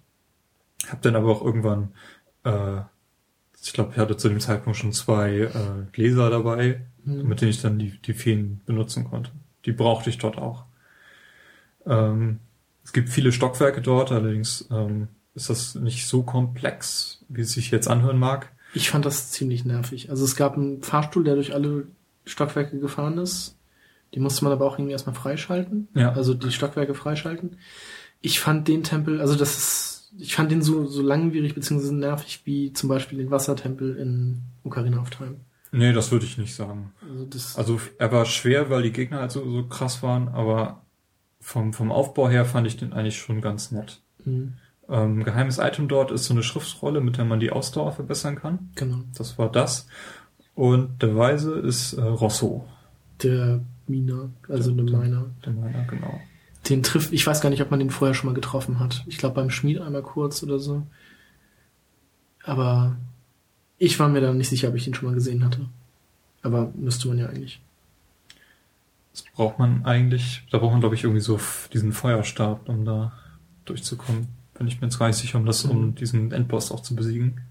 Dann Das muss man erst irgendwie so den, den Eispanzer schmelzen und dann kann man den mit dem Schwert behaken. Genau. So war das irgendwie. Ja. Genau, mein dritter Tempel war dann das Diebesversteck in Kakariko, wo man halt mit diesem äh, Code, mit diesem Lied oder diesem Reim rein konnte. Im Dorf der Verbannten heißt das Genau. Logo, ja, genau. genau.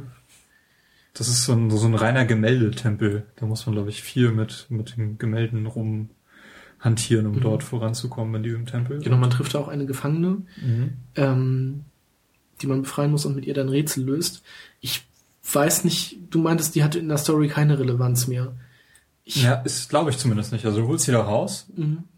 Und das macht auch relativ viel Spaß, die da mitzunehmen und äh, Schalterrätsel zu lösen. Mhm. Aber ich glaube, die hat sonst keine weitere Funktion in diesem Spiel. Ich weiß das nämlich leider nicht mehr, ob man die. Erst dachte ich, das wäre das ähm, die der Weise, aber dann dachte ich mir, die ist ja gar nicht in einem Gemälde verwandelt, dann kann es das ja eigentlich gar nicht sein. Und aber was ich witzig finde, im Diebesversteck in Link to the Past gibt's halt auch so eine Escort-Mission sozusagen, wo man einen, die Gefangene, beziehungsweise die Weise, die vorgibt, eine Weise zu sein, ähm, befreien, befreit und dann stellt sich dann nämlich später heraus, dass das eigentlich der Endgegner ist. Ähm, und aber der, der richtige Weise in diesem Fall wäre nämlich der Osfala, der Schüler von Sasrala aus Kakariko, äh, von dem man dann auch den Sandstab bekommt, da man, da er ihn ja nicht mehr braucht. Ja, ist sogar enttäuscht, dass er nicht auserwählt ist. Ja, genau, das war, das war ja seine. Er dachte es ja immer, dass er der, der Retter von Hyrule ist. Ja. Und dann gibt er ihm den Sandstab. Genau. Den man dann zurückbringen soll, was man natürlich nicht macht. Den Endboss fand ich aber auch sehr, sehr großartig gemacht. Mhm. Das war Das- irgendwie so ein, so ein Rayman.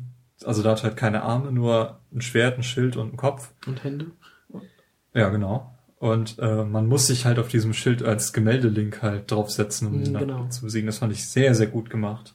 Also ganz, ganz toller Endboss an der Stelle. Mhm. Ähm, so, das war das Diebesversteck. Das habe Genau. ich, glaube ich, als Als viertes. viertes gemacht. Dein dritter ist dann, Das Schildkrötentempel. genau. Schildkrötenfelsen heißt das. Da muss man eben mit, wie du gesagt hast, die Schildkröte, äh, die Kinder, die hat ihre Kinder verloren, die muss man da finden. Äh, und die bauen dann halt so einen Schildkrötenturm, also die Kinder Genau. auf dem Rücken der Mutterschildkröte. Und dann kommt man eben da hoch. Genau, und da muss ich jetzt auch nochmal zu meiner Verwirrung von eben sagen, nämlich der Eistempel in Link to the Past ist nämlich da, wo der Schildkrötenfelsen ist und der Schildkrötenfelsen ist da, äh, ist, in, ist da, wo jetzt eigentlich der, der Eispalast ist. Deshalb habe ich das verwechselt. Genau. Hier braucht man den Eisstab, weil das ja quasi so eine Art Feuertempel ist, wenn man erstmal drin ist. Ähm, fand ich allerdings ziemlich leicht. Diesen Tempel ist, glaube glaub ich, einer der leichtesten. Äh, am Ende kämpft man auch gegen eine Schildkröte, nämlich äh, diese Feuerschildkröte. Hat man in Link to the Past auch gemacht. Okay. Dann allerdings auf dem Berg. Mhm. Äh, man bekommt dann den Hylia-Schild, also als geheimen Gegenstand, den man hier finden kann, den man dann Magie abwehren kann. Auch sehr cool. Und die Weise ist in diesem Fall die Impa, in Würde alternde Impa, richtig. genau. Ja, Wo man allerdings nicht weiß, ob es die aus Ocarina of Time ist. ja, die ist irgendwie erstaunlich, hat wenig, wenig Bedeutung in diesem Spiel. Sie ist zwar da, aber hat irgendwie Man gar nicht so sie- viel zu Man tun. trifft sie kurz, als man auf dem Weg zu Zelda ist, glaube ich, auch nochmal. Wahrscheinlich. Irgendwie kennt, lernt man die ja alle schon vor, äh, vorher kennen. Ja, du hast den Aber- Schildkrötenfelsen laut deiner Liste zum Schluss gemacht. Ja, ich habe den Eispalast davor stehen, also habe ich mussten die beiden getauscht werden. Okay. Ich habe den Schildkrö den Eispalast als letztes gemacht und den Schildkrötenfelsen davor. Aber mein vierter, Ja, der verbleibende. gen- nee, Ein, ein Tempel haben wir noch, den wir noch nicht besprochen haben. genau, also mein vierter wäre der Tempel der Dunkelheit. Oder? Bei dir ist es das Diebesversteck. Nee, das ist einer fehlt noch. Das ist nämlich der Wüstentempel, der würde bei mir. Ja, genau, wir haben ja jetzt den Sandstab und deswegen können wir jetzt erst in den Wüstentempel rein, weil den Genau. braucht man dort. Den Weg dahin fand ich auch sehr nervig, weil man in Low Rule ist statt der Wüste nämlich ein, ein Sumpf, Mhm. genauso wie in Link to the Past auch ein Sumpf dort ist. Da muss man halt auch in einen Sumpftempel. Äh, hier muss man halt diesen Sumpf durchqueren, um einen Riss zu finden, der einen dann in den entweder nach Hyrule bringt und in den Wüstentempel. Genau, da muss man alleine, um dorthin zu kommen, muss man mehrmals die Dimension wechseln Mhm. und nachher am Ende des Tempels war das nicht sogar so, dass man dort den Endboss wieder in einer anderen Welt dann besiegen muss? Irgendwie so war es. Ich weiß, das weiß ich nicht mehr. Ich fand es auf jeden Fall, also diesen Weg durch diesen Sumpf fand ich unfassbar nervig, weil ich mich da andauernd verlaufen habe und halt nicht wusste, wo ich hin muss und wie ich weiterkomme. Ja, ich glaube, ich bin, habe das auch ein bisschen gebraucht, aber es ging letztendlich dann Mhm. doch. Ja, das Item, was man dort bekommt, ist eben der Superhandschuh, mit dem man dann endlich die großen Felsblöcke heben kann, Mhm. äh, was man da braucht, um nachher äh, das Spiel zu Ende zu spielen. Genau, und der, der Weise ist, oder die Weise ist in dem Fall Irene, die Hexe. Genau, und jetzt weiß ich auch, warum ich den Sumpftempel zum Schluss gemacht habe. Denn es gab mehrere Wege, um diese äh, Wanderbombe dorthin zu schleppen. Und einer war versperrt. Der einfachste Weg ist versperrt durch so einen Stein. Und ich war mal sicher, irgendwann habe ich ein Item, mit dem ich diesen Stein da wegbekomme. Das habe ich dann auch gemacht und dann war das für mich leichter, diese Bombe dahin zu kriegen, weil da viele Gegner waren, an denen man sonst hätte vorbeigehen müssen. So war das, ja. Ich erinnere mich. Genau. Weise ist die Hexe, richtig. Genau, und danach geht man halt ins, äh, der letzte Tempel ist dann sozusagen das äh, Schloss Low Rule. Mhm. Trifft man da nochmal auf Gegner, die man vorher schon besiegt hat? Also auf Endgegner, zum Beispiel diesen, Ja. diesen, ähm, diesen Wurm aus Seras Turm, glaube ich, nochmal.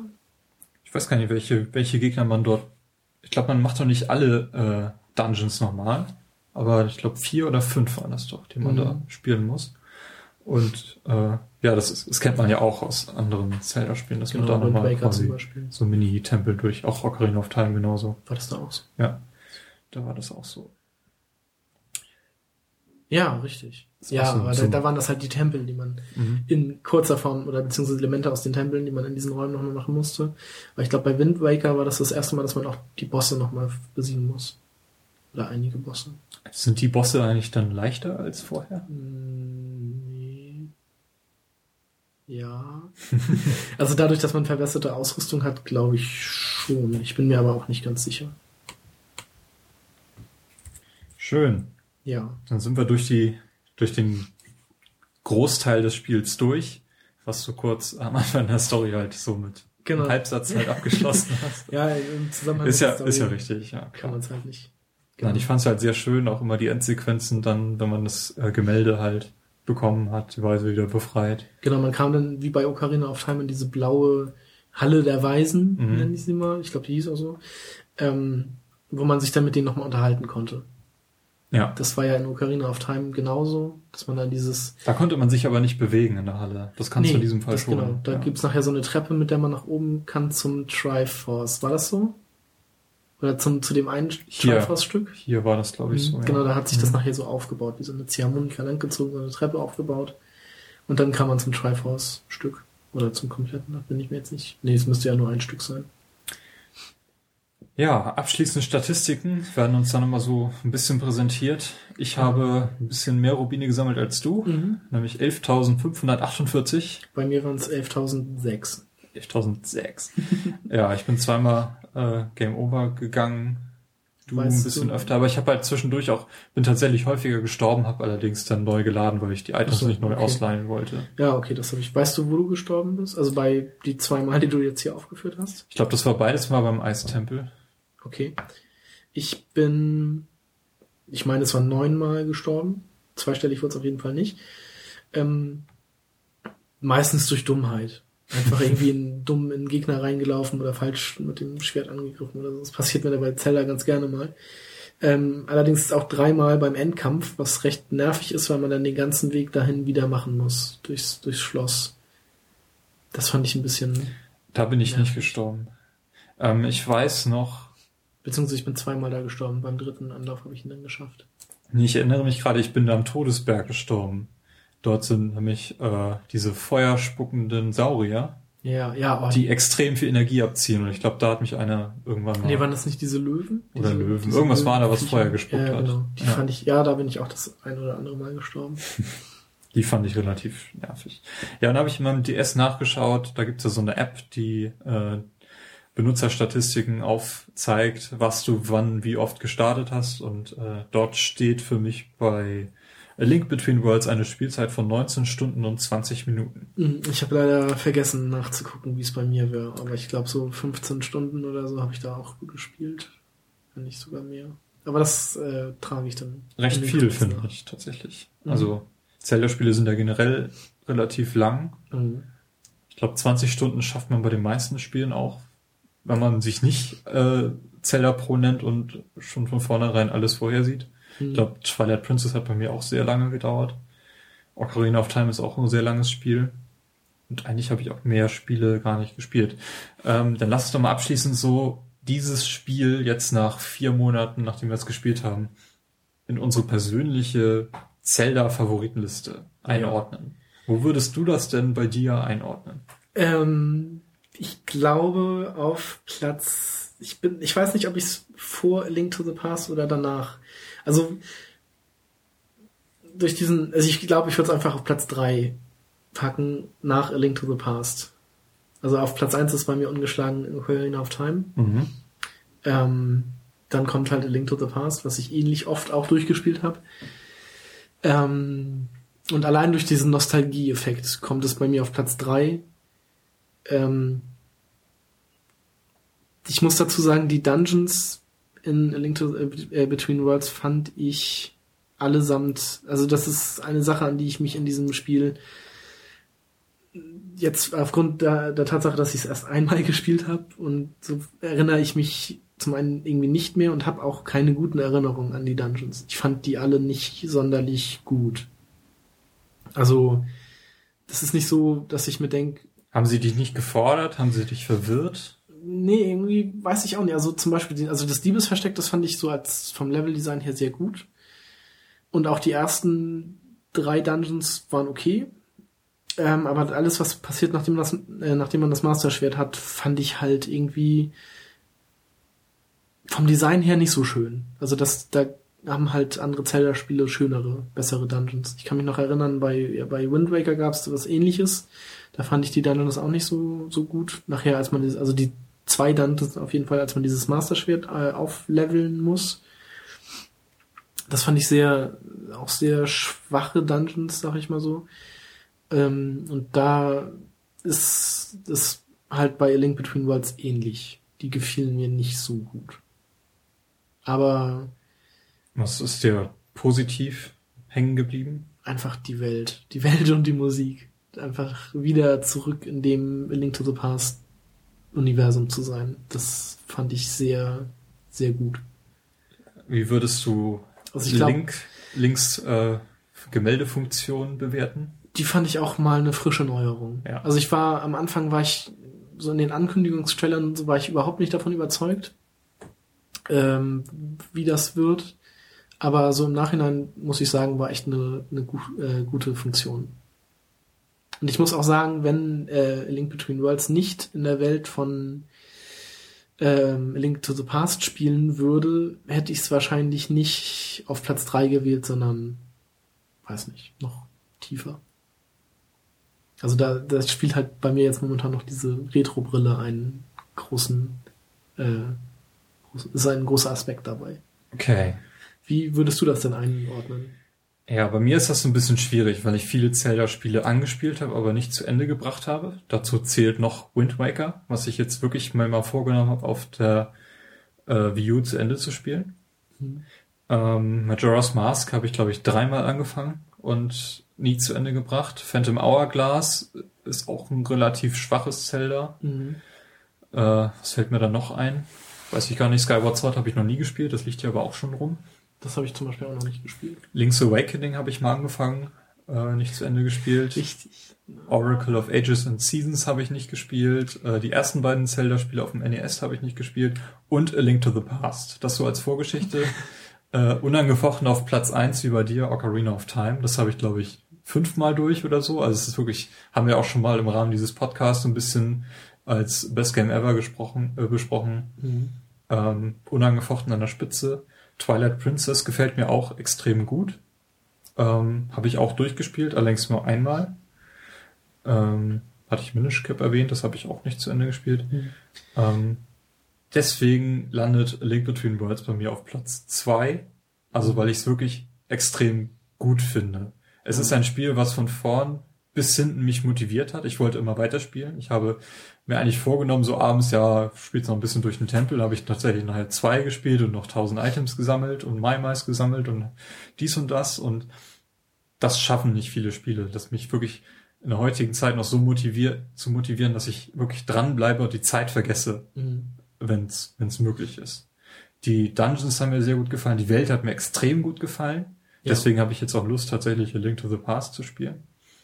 Und ähm, die Bosse haben mir auch extrem gut gefallen. Also Ja. da waren wirklich einige bei, die richtig mal erfrischend waren und die ich in der Form zwar vielleicht schon mal gesehen habe, aber die mich dann doch wieder überrascht haben. Ja, die Bosse, also ich kann, wenn man Link to the Past gespielt hat, dann kennt man viele Bosse, sag ich mal schon- schon. Aber es macht halt trotzdem Spaß, wieder auf sie zu treffen, vor allem, weil sie sich auch etwas anders spielen, Ja. beziehungsweise besiegen lassen. Ähm, ja. Ja, und von den neuen Aspekten, wie gesagt, ähm, finde ich es halt auch mal angenehm, dass ich mir in der Welt von The Legend of Zelda meinen eigenen Weg halt suchen kann. Ich bin, mir ist nicht vorgeschrieben, welchen Tempel ich als nächstes äh, so als die Bedrohung angehen muss, um dort jemanden zu befreien. Ähm, ich finde es gut, dass ich mir selber äh, die Items suchen muss, die ich mitnehme. Hat allerdings auch so ein bisschen Nachteil, dieses äh, System, weil ich einfach immer alles dabei hatte. Ähm, aber ansonsten, das Spiel würde auch auf einem großen Display funktionieren, denke ich Ja. mal. Man wird es ein bisschen anders aussehen lassen, aber ähm, so als Handheld-Spiel ist es auf jeden Fall jeden einzelnen seiner 40 Euro wert, die man dafür auf den Tisch legen muss. Heutzutage. Mhm. Und ähm, der DS-Kauf hat sich extrem gelohnt. Ja. Ich werde es auch nicht verkaufen. Ja, ich bereue es auch ein bisschen. Aber naja, das war die Entscheidung. Ja. Genau. Also das, das ist für mich wirklich ein, also ein Zelda ist bei mir eigentlich generell immer ein Nintendo, also System Seller. Wie du jetzt meintest, irgendwie zum Beispiel Super Mario 3D World oder so, dafür würde ich mir keine Konsole kaufen. Solltest du. Nein. Sage ich an dieser Stelle schon mal. Also- Nein, du hast recht. Äh, Link Between Worlds ist ein System-Seller. Mhm. Definitiv. Es ist wirklich extrem gut. Ja, also ich finde, Mario funktioniert bei Nintendo, zumindest bei mir, nicht mehr als System Seller. Damals war das noch anders, aber jetzt Zelda würde ich mir immer, immer sofort kaufen. Jetzt bei diesem Hyrule Warriors wahrscheinlich eher nicht, aber wenn wieder ein richtiges Zelda kommt, würde ich wahrscheinlich wieder blind zugreifen und mir auch eine Wii U kaufen. Un ungefragt, also das, das funktioniert bei mir einfach immer. Sehr schön. Ja. Ja, ich bin gespannt. Ähm, ich kann mir vorstellen, dass wir tatsächlich noch eine Link to the Past Remake sehen in der Grafikengine von A Link Between Worlds, ganz einfach, weil es wenig Aufwand wäre, weil die Leute das blind kaufen würden. Genau, also Auch ich. vor allem, also man muss ja auch nicht viel an dem Spiel machen, sage ich mal so. Die Oberwelt ist da, die, die Dungeons müssten angepasst werden und die, die Schattenwelt muss halt etwas verändert werden. Aber ich denke auch nicht, dass das das große Problem ist. Ich bin mir sicher, dass da ein Remake kommt. Ich frage die, weiß gerade ehrlich gesagt nicht, ob es vielleicht sogar zu viele Remakes wären, weil wir haben Ocarina of Time so als das erste Ja. ähm, Zelda, was da kam. Es gibt dann das hier, A Link Between Worlds. Äh, wenn jetzt noch A Link to the Past und das von mir orakelte Majora's Mask als Remake kommen, ist das dann nicht vielleicht schon zu viel? Also wir sind, wir leben, ich sag mal so, wir leben momentan in einer Zeit der 3D, also der, der HD-Remakes. Und ich könnte mir das sehr gut vorstellen, dass halt auch da äh, von Nintendo noch mehr kommt. Ich, also ich würde es, ich würde es hoffen. Ich würde es mir wünschen. Zumindest bei Zelda. Ich kann auch immer die Klassiker noch spielen. Da, also die, die verlieren bei mir nicht an Charme, aber ich find's halt immer toll, ähm, Spiele, die einen so durch die Kindheit begleitet haben, die halt damals gut funktioniert haben, auch nochmal in einer schönen 3D-Grafik zu sehen. HD-Grafik. Also, es ist mir eigentlich egal, ob ich jetzt ein altes Zelda nochmal spiele oder halt die HD-Version davon. Aber ich würde mich halt freuen, wenn es eine HD-Version geben würde. Ich glaube, Nintendo ist sich da auch schon bewusst, dass sie da nicht übertreiben werden. Ähm, warten wir mal ab, was da kommt. Ähm, was wir vielleicht zur E3 noch in Ankündigungen bekommen. Da bin ich dieses Jahr extrem gespannt auf das, was Nintendo machen wird. Ja, In sowohl 3DS-Hinsicht, wo jetzt so ein bisschen Spieleflaute eintritt, wo so der letzte große, das letzte große Spiel, nämlich Yoshi's New Island erschienen ist, ist da im Moment nicht mehr so viel in der Pipeline, würde ich fast schon sagen. Mhm. Also da ist letztes Jahr extrem viel gekommen. also das, das Smash Bros. wäre jetzt nur noch das, Das wäre noch was, ähm, Mario Golf kommt demnächst und Mario Kart. Kirby-Spiel kommt auch. Mario noch. Kart kommt nur für die Wii U. Das, ich, das ne? gibt's ja schon auf dem DS, Mario Kart 7. Ja, aber hätte ja sein können, dass die das so machen wie bei Smash Bros., dass die halt gleich parallel entwickeln. Also für die Wii U und für. Glaube ich nicht. Ah, nee, das, Das wär, das wäre halt auch schon angekündigt Ja, gewesen. klar, natürlich. Also Nintendo hat Baustelle Wii U, 3DS. Ähm, lass uns mal die, die E3 abwarten. Die ist ja auch schon in drei Monaten, zwei, eineinhalb, Nee, drei, ne? Anfang Juni. Ist das? Es sind nur noch zwei haben jetzt Monate. Ende März. Krass. Ja, Ja, ich bin mal sehr gespannt, was man so im Vorfeld gehört hat über die E3, was da so alles kommt und Ankündigungen und vor allem mit den neuen Konsolen jetzt. richtig. Das wird großartig, denke ich. Okay, machen wir den Sack hier zu. Ja, genau. bedanken uns bei euch, äh, dass ihr hoffentlich bis zum Ende zugehört habt. ähm, könnt uns natürlich wie immer erreichen auf playtogether-podcast.de. Dort könnt ihr auch äh, den Link zu iTunes finden, dort vielleicht eine Rezension hinterlassen. Ihr könnt uns natürlich Kommentare hinterlassen zu dieser Folge. Wir diskutieren gerne weiter dort mit euch über äh, A Link Between Worlds und andere Spiele. Ja, Ähm, demnächst werden wir auch mal wieder eine reguläre Episode herausbringen. Genau. Und bis dahin wünschen steht- wir euch noch viel Spaß mit den fünf Rubinen, die ihr euch hiermit verdient habt. Achievement unlocked. ja, Auf Wiedersehen. tschüss.